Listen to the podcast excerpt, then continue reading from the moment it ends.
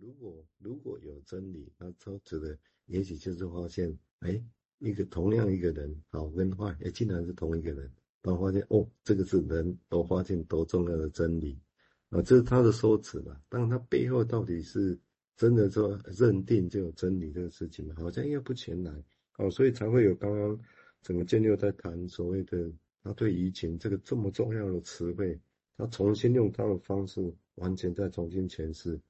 我个人会觉得他前世应该其实是到现在大家都还是很有当代性哦，都很有当代性。譬如说你刚刚的想法，不大家不觉得很优美吗？那我们在形成想法的过程里面，可能也会把陌生人的拉进来，当做好像是 类似像熟悉的人，说哦，OK，这就移情是吗？这是什么意思呢？哦，我想这个说明我觉得是很有趣的了哦。那当然也可以说所谓的。很多想法连接，有点像 linking 哦，但质地也改变。刚刚建立有提到这很很重要，就一些事情连接之后，哎，好像质地改变，这是什么意思？不是量的连接，质地也会改变。当然，如果用这个词来理解所谓的 transformation in O，我会觉得这是一个理解方式哈。但它是什么？transformation 之后质地会变啊，但是那是什么？我们有机会。再慢慢谈哈，请建六再说明，谢谢。哦，那其实他他下一段哈，他在描大概大概在讲说，呃，Nansen 这个发现到第一个到达北极的这个探险家呢，他回国之后，他被问说，哎，你如何去到北极的啊？所以他就画一个地图，而且毕阳 是真的在那个记录上是说，毕阳真的在黑板上画一画一个路线图这样。然后毕阳说，哎。Nansen 哦，他应该画的比我更漂亮哦。他他画了一张地图，说：“哎，我就是这么找到的。”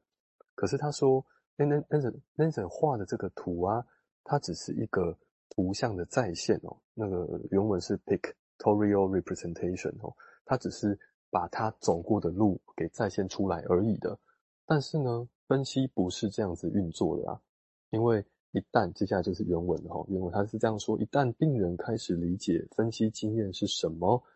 他就会改变得如此之快，以至于当他到达句子的结尾时，他在句子开头的想法或感受就已经过时了。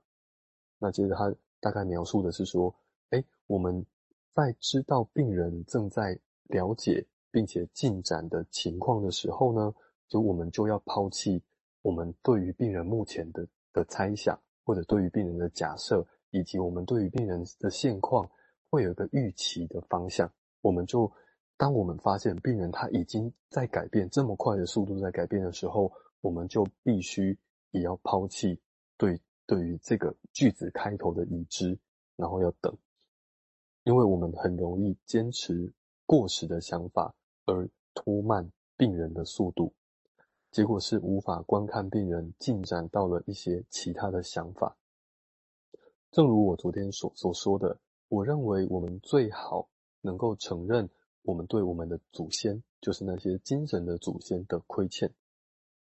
作为分析师，我们非常适合了解弗洛伊德、亚伯拉罕、克莱恩或其他人任何人使用的移情或反移情的含义。前提是我们同时学会如何忘记这一切，以便对病人的下一步行动保持开放态度。也可以说，这是这是一个下一个停靠站。啊，继续说，呃，他大概描述了一下生物学的遗传嘛，就是父母亲各有一半出了各出了一半的染色体，然后经过性性的关系之后呢，这些染色体结合在一起，然后依循着呃那个孟德尔遗传法则。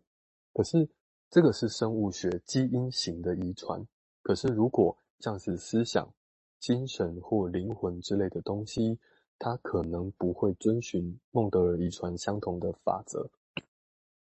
那身为相信心智或心灵存在的精神分析师，我们必须考虑心灵的继承法则是什么？临时的或暂时的，在通往更好的道路上，我想建议一些类似于表型，那个那个原文是 phenotype 的东西。以及它跟这个表型 phenotype 跟 genotype 就是基因型形成的对比，所以他他开始从呃人要如何传达一件事情，就是那个地图这件事啊，那 Nansen 自己走过了的这条路，跟他试图传达给别人说，哎，你是怎么走到的？可是这个人他他真的要问的是，你是他问真的问是地图呢，还是他说他想要知道的是，是 Nansen 他在走这段路的时候，他心里面所想、所感受的事情，但是要如何能够传达出去？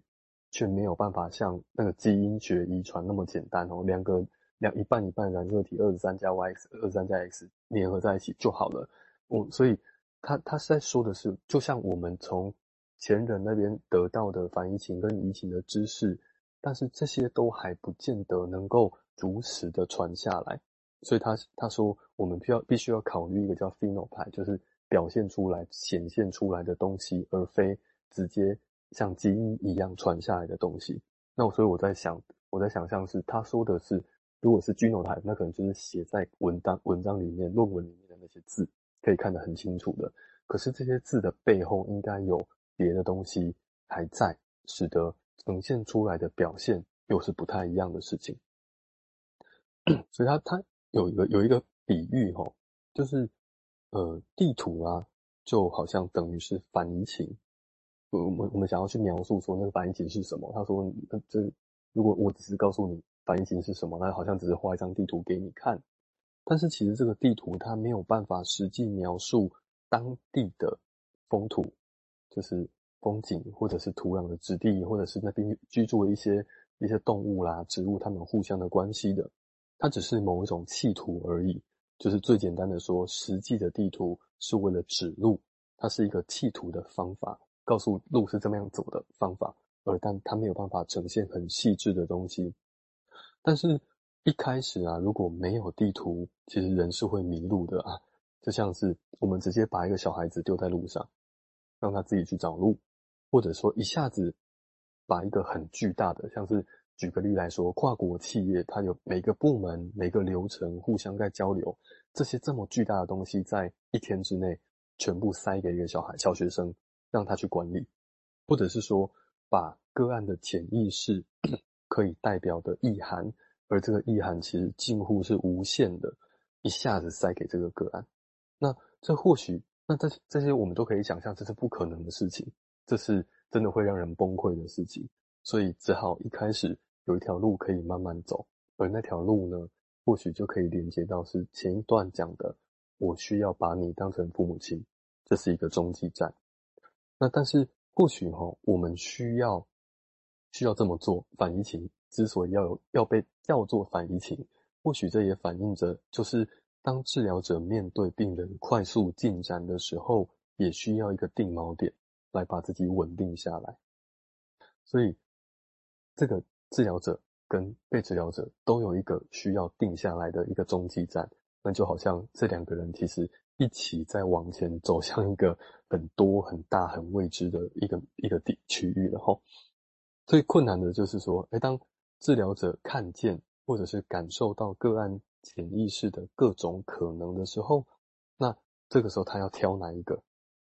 非常非常多个嘛，要挑哪一个？但是挑了之后，他要如何去描述？要说一点点呢，还是要说的巨细靡遗呢？那要说自己跟这个。要要讲一些自我揭露的事呢，还是要讲这个个案跟古典的理论连在一起的地方呢？我们不知道，其实那个是都是很自由的。所以，我们是否可以这样想，在这些这么多的可能里面，这么多的表述里面，治疗师选择了其中一项，其实就有着所谓的反移情的意味在里头了。而这样的过程，其实就呼应到了 Beyond 提到的心灵继承的法则里面。其实有一些更多事情是需要探索的。好，先停在这边。刚刚那个部分也许有一个词，以后我们可以会涉及到，所谓 selective factor，也就是说这是无意识的，就是讲很多事情，很多事情。那 Beyond 的论点是认为，就像刚刚建六描绘的哈，就很生动描绘这个过程，就是说有一次让我们要去 pick up 去检视某些东西，他认为那其实是。反映的也刚，也许某种程度就反映的一种人的反移情，哦，或会去捡拾某些东西来讲哦。我想，所以也不是说那么完全自由，因为毕竟都是人嘛，哦，都是人。